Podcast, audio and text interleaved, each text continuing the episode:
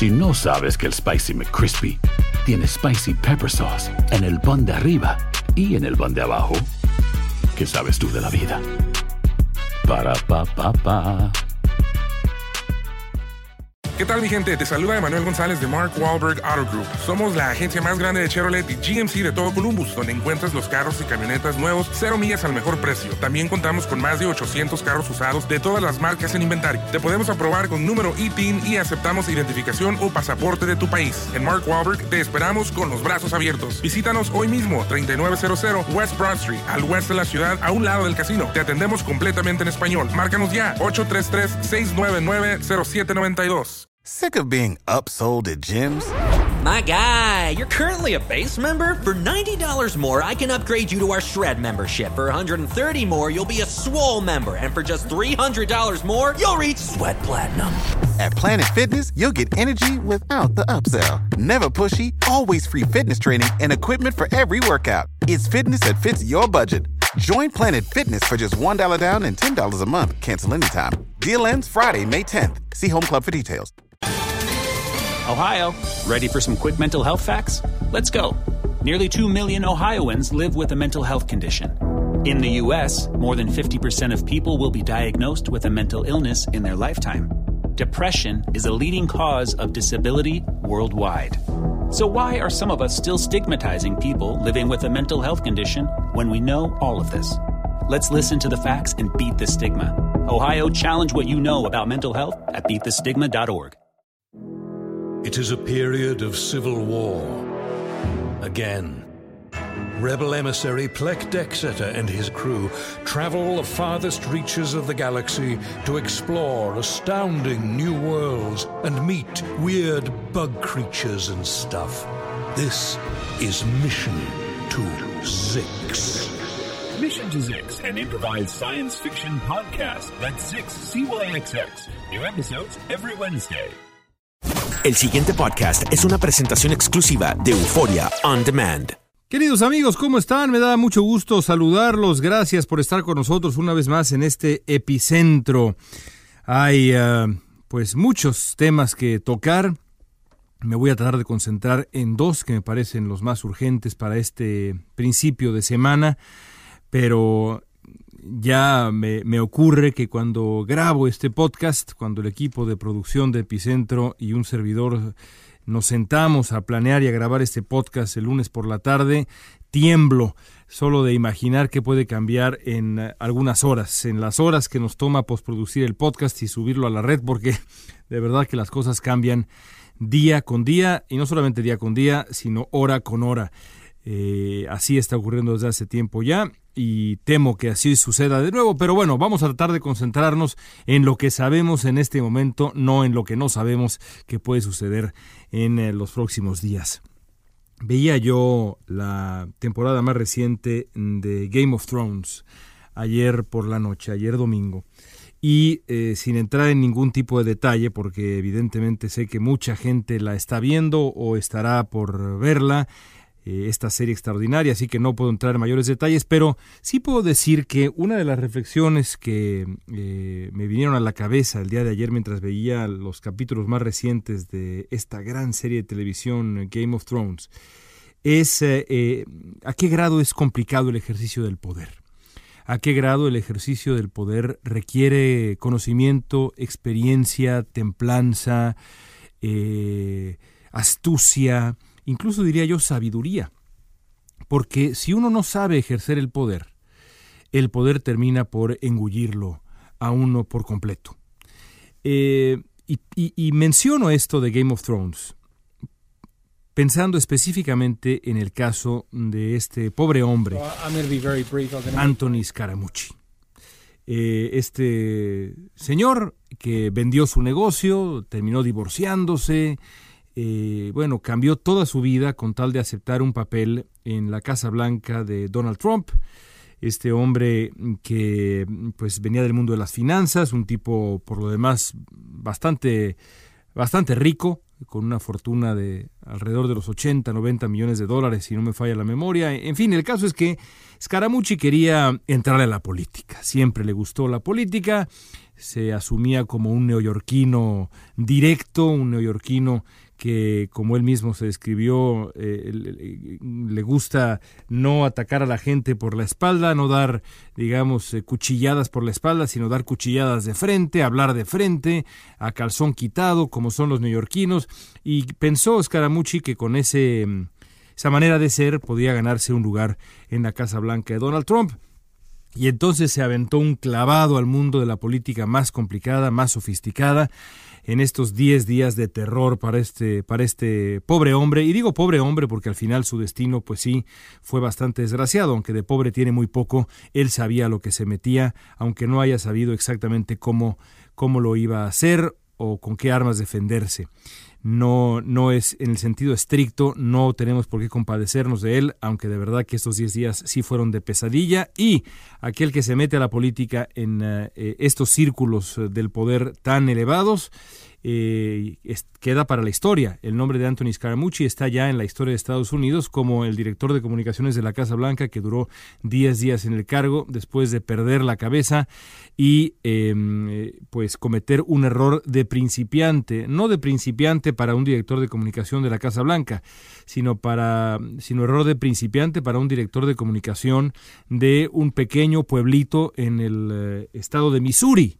Es increíble el error que cometió Scaramucci cuando le habló al periodista del New Yorker Ryan Lisa y sin siquiera preguntar si la conversación era on the record o off the record, simplemente se soltó, soltó una avalancha de insultos, soltó una avalancha de amenazas eh, de, una, de una vulgaridad eh, de verdad eh, abrumadora, increíble, y eso le termina costando el puesto a Anthony Scaramucci, ahora que llega como jefe de gabinete un hombre de enorme dureza, de larga experiencia, ah, de quien, de quien también hablaré en unos segundos más, el hombre que fue hasta hace unos días el secretario de Seguridad Interior de Estados Unidos, John Kelly.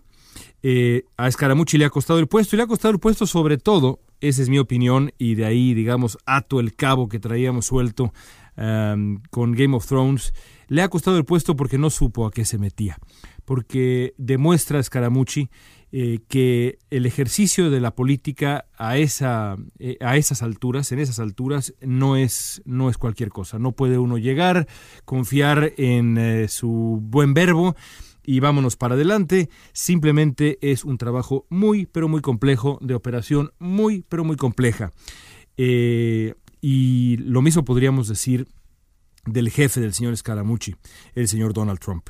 Cada día queda más claro que en estos seis meses de verdad catastróficos para la Casa Blanca, nunca se ha visto una Casa Blanca más disfuncional, más complicada, eh, más enredada consigo misma que esta y en gran medida tiene que ver con que Donald Trump pretende operar el gobierno de Estados Unidos como si fuera una empresa de bienes raíces en Nueva York a la que es eh, a la que es posible llamar a un hombre como Scaramucci que pega un par de gritos y un par de amenazas y eh, los rivales bajan los brazos pero eso es simplemente imposible así no se hacen las cosas y los resultados los estamos viendo.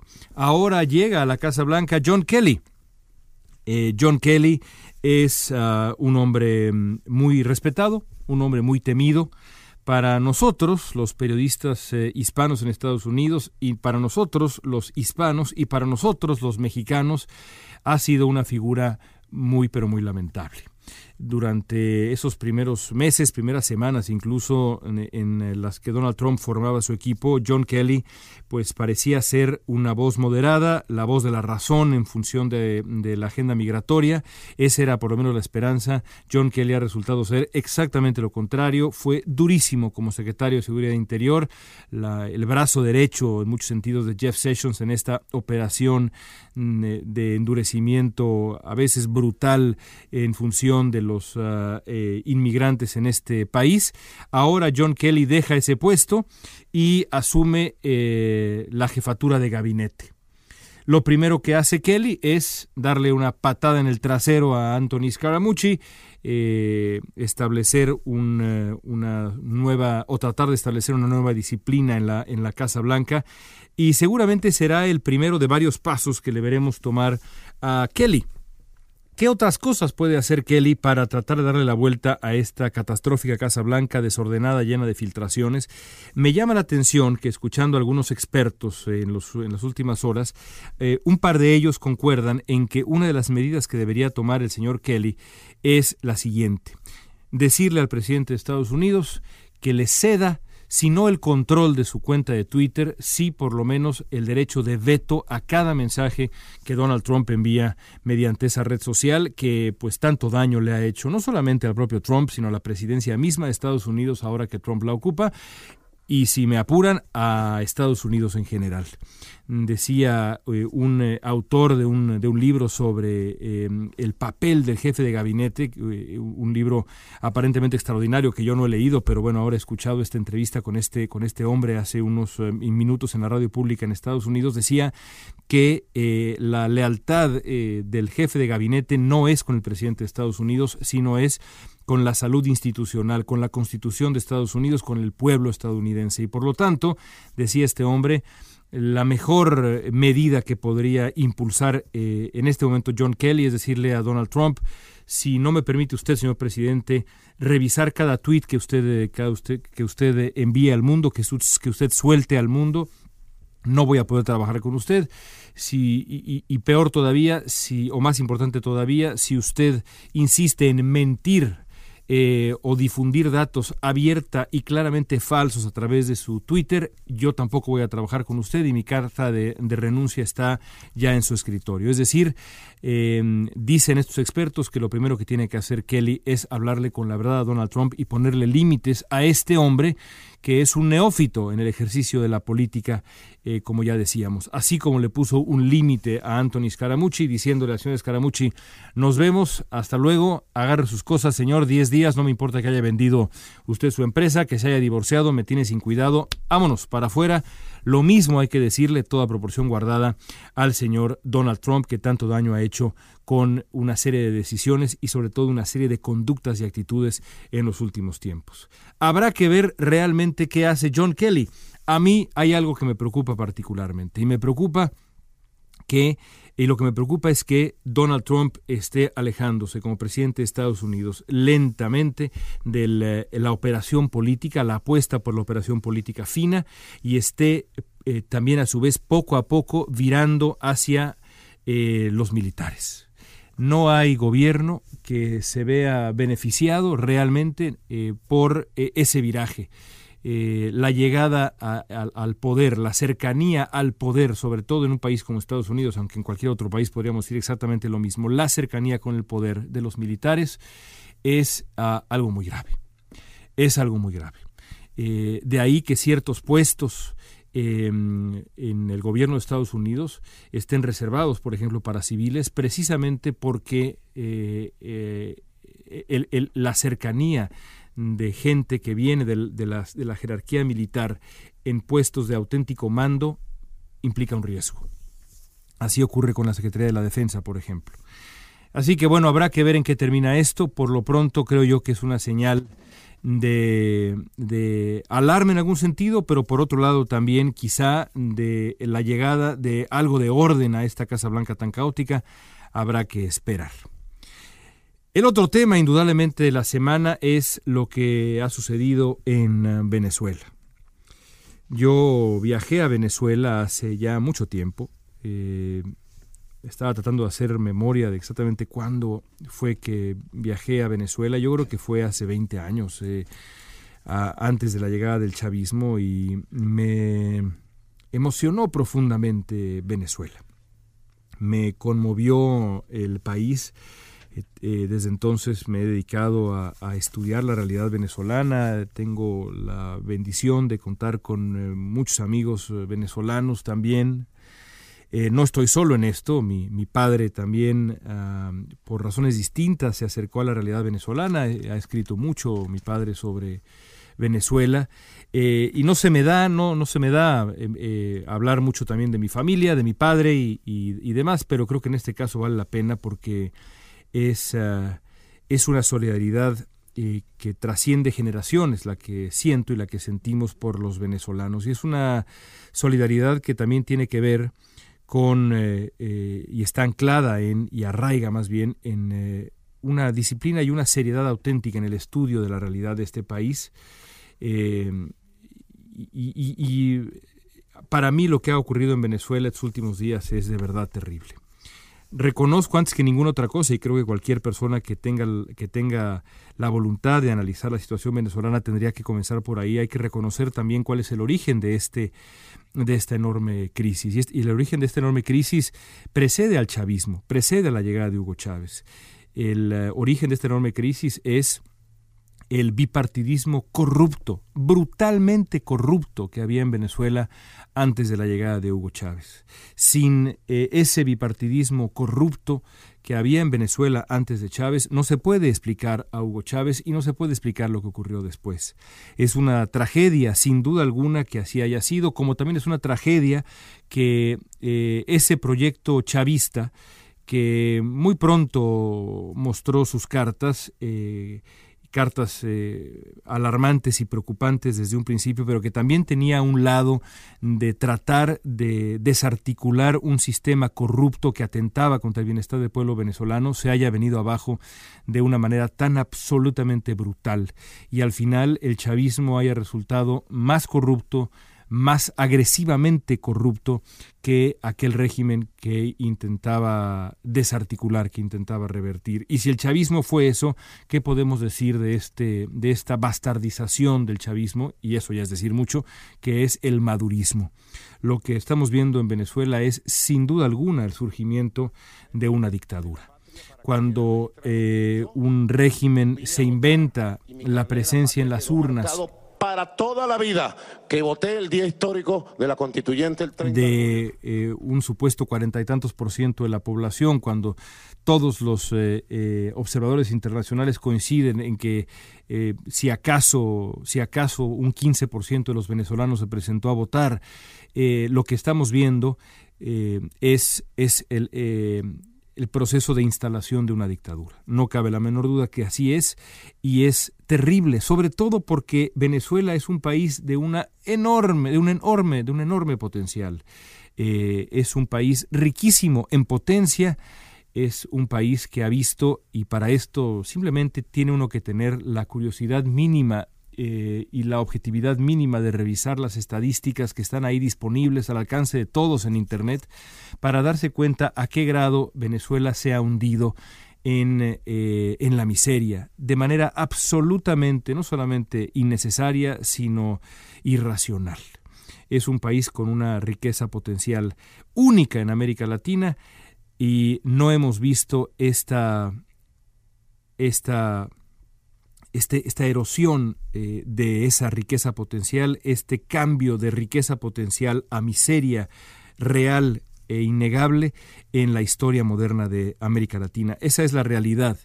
Ahora eh, será responsabilidad sin duda alguna de todo el continente y del planeta entero tratar de llegar a una conclusión que sea favorable sobre todo para el pueblo venezolano. Ya hoy, eh, este lunes, el gobierno de Estados Unidos anuncia sanciones dirigidas específicamente a Nicolás Maduro. A mí en lo particular me da gusto que no haya caído en la tentación el gobierno de Estados Unidos de ampliar sanciones que pudieran haber afectado eh, al pueblo venezolano y que le hubieran dado seguramente a este gobierno, a esta dictadura en ciernes que es el, gobierno de Nicolás Maduro, em, el pretexto de ahí están los estadounidenses, ahí está el imperio boicoteándonos, saboteándonos, bloqueándonos, eh, es una, me parece una buena decisión. Pero, pero sin duda la batalla venezolana va para largo. Como también yo supongo va para largo, y esto no puede más que entristecernos a todos, el leer opiniones en las redes sociales que insisten en defender esta, esta dictadura que ya es innegable en Venezuela. Yo no entiendo, francamente, cómo figuras que respeto de la izquierda mexicana y latinoamericana, pero me refiero específicamente a mi país, pueden todavía insistir en la legitimidad eh, y las buenas intenciones del gobierno que encabeza Nicolás Maduro. En cualquier otra circunstancia, este gobierno represor que ha hundido a su pueblo en la miseria, este narcoestado, absoluto, absoluto narcoestado que es Venezuela, merecería la condena más absoluta e inmediata eh, de, estas, de estas voces que hoy insisten en, bueno, eh, de verdad defenderse como gatos boca arriba con tal de evitar la condena justa a un régimen represor y violento. Muchos eh, durante el fin de semana, después de que eh, emití un tuit diciendo básicamente esto, me decían, ¿y por qué no hablas tú de México? Y lo que decía yo es, por supuesto que hablo de México. Se requiere nada más eh, en lo personal darle una vuelta a Google para encontrar mis opiniones sobre el PRI, sobre eh, la situación de México actualmente, sobre el presidente Enrique Peña Nieto, mis, opiniones en mis columnas, en mis opiniones, eh, en mis opiniones en la prensa estadounidense, en Univisión, en fin, ahí está. Pero la gente parece cegada eh, por razones enteramente ideológicas. censurar, criticar, condenar la tragedia venezolana no implica en ningún sentido cerrar los ojos ante la tragedia mexicana. Pero también estamos obligados, con toda franqueza, a poner todo en su digna proporción. Y a pesar de que soy el primero en decir que México ha atravesado y atraviesa por una situación absolutamente crítica y terrible, tampoco puedo avalar el decir que la situación en México es equivalente a la situación en Venezuela porque los hechos no avalan a su vez una conclusión así. Y es eh, incorrecto caer en la tentación de equivalencias que son falsas. Eh, por eso es que yo esperaría que con el paso del tiempo quizá nos dejemos de cegueras ideológicas y aceptemos que lo que le ha pasado al pueblo de Venezuela es algo inadmisible a principios del siglo XXI, sobre todo así como inadmisible es en grandísima medida buena parte de lo que le ha ocurrido al pueblo mexicano desde hace ya mucho tiempo. Por supuesto que sí. Pero una cosa ciertamente no quita la otra. Al contrario, si estamos de acuerdo en que lo que ha pasado en México es inadmisible, brutal, el surgimiento de auténticas zonas dominadas por el narcotráfico, gobiernos corruptos, si eso nos indigna, yo me pregunto, ¿por qué no nos indigna lo que ha ocurrido en Venezuela. Me parece que debería ser la lógica exactamente al revés. Si nos indigna México, con mayor razón debería indignarnos lo que le ha pasado a nuestros, pues sí, hermanos venezolanos. Así están las cosas, esperemos que esa crisis termine sin mayor derrama de sangre eh, y habrá que seguirla muy de cerca. Son días, son días amargos, sin duda alguna. Gracias amigos por escucharnos. Hasta la próxima. El pasado podcast fue una presentación exclusiva de Euphoria On Demand. Para escuchar otros episodios de este y otros podcasts, visítanos en euphoriaondemand.com. It is a period of civil war. Again. Rebel emissary Plek Dexeter and his crew travel the farthest reaches of the galaxy to explore astounding new worlds and meet weird bug creatures and stuff. This is Mission to Zix. Mission to Zix, an improvised science fiction podcast. That's Zix, CYXX. New episodes every Wednesday. Aloha, mamá. ¿Dónde andas? Seguro de compras. Tengo mucho que contarte. Hawái es increíble. He estado de un lado a otro con mi unidad. Todos son súper talentosos. Ya reparamos otro helicóptero Blackhawk y oficialmente formamos nuestro equipo de fútbol. Para la próxima te cuento cómo voy con el surf y me cuentas qué te pareció el podcast que te compartí, ¿ok? Te quiero mucho. Be All You Can Be, visitando goarmy.com diagonal español. Boost Mobile tiene una gran oferta para que aproveches tu reembolso de impuestos al máximo y te mantengas conectado. Al cambiarte a Boost, recibe un 50% de descuento en tu primer mes de datos ilimitados. O, con un plan ilimitado de 40 dólares, llévate un Samsung Galaxy A15 5G por $39.99. Obtén los mejores teléfonos en las redes 5G más grandes del país. Con Boost Mobile, cambiarse es fácil. Solo visita boostmobile.com. Boost Mobile, sin miedo al éxito. Para clientes nuevos y solamente en línea, requiere AroPay. 50% de descuento en el primer mes requiere un plan de 25 dólares al mes. Aplican otras restricciones. Visita Boost para detalles. Si no sabes que el Spicy McCrispy tiene Spicy Pepper Sauce en el pan de arriba y en el pan de abajo, ¿qué sabes tú de la vida? Para, pa, pa, pa. ¿Qué tal mi gente? Te saluda Emanuel González de Mark Wahlberg Auto Group. Somos la agencia más grande de Chevrolet y GMC de todo Columbus, donde encuentras los carros y camionetas nuevos, cero millas al mejor precio. También contamos con más de 800 carros usados de todas las marcas en inventario. Te podemos aprobar con número ITIN y aceptamos identificación o pasaporte de tu país. En Mark Wahlberg te esperamos con los brazos abiertos. Visítanos hoy mismo, 3900 West Broad Street, al oeste de la ciudad, a un lado del casino. Te atendemos completamente en español. Márcanos ya, 833-699-0792.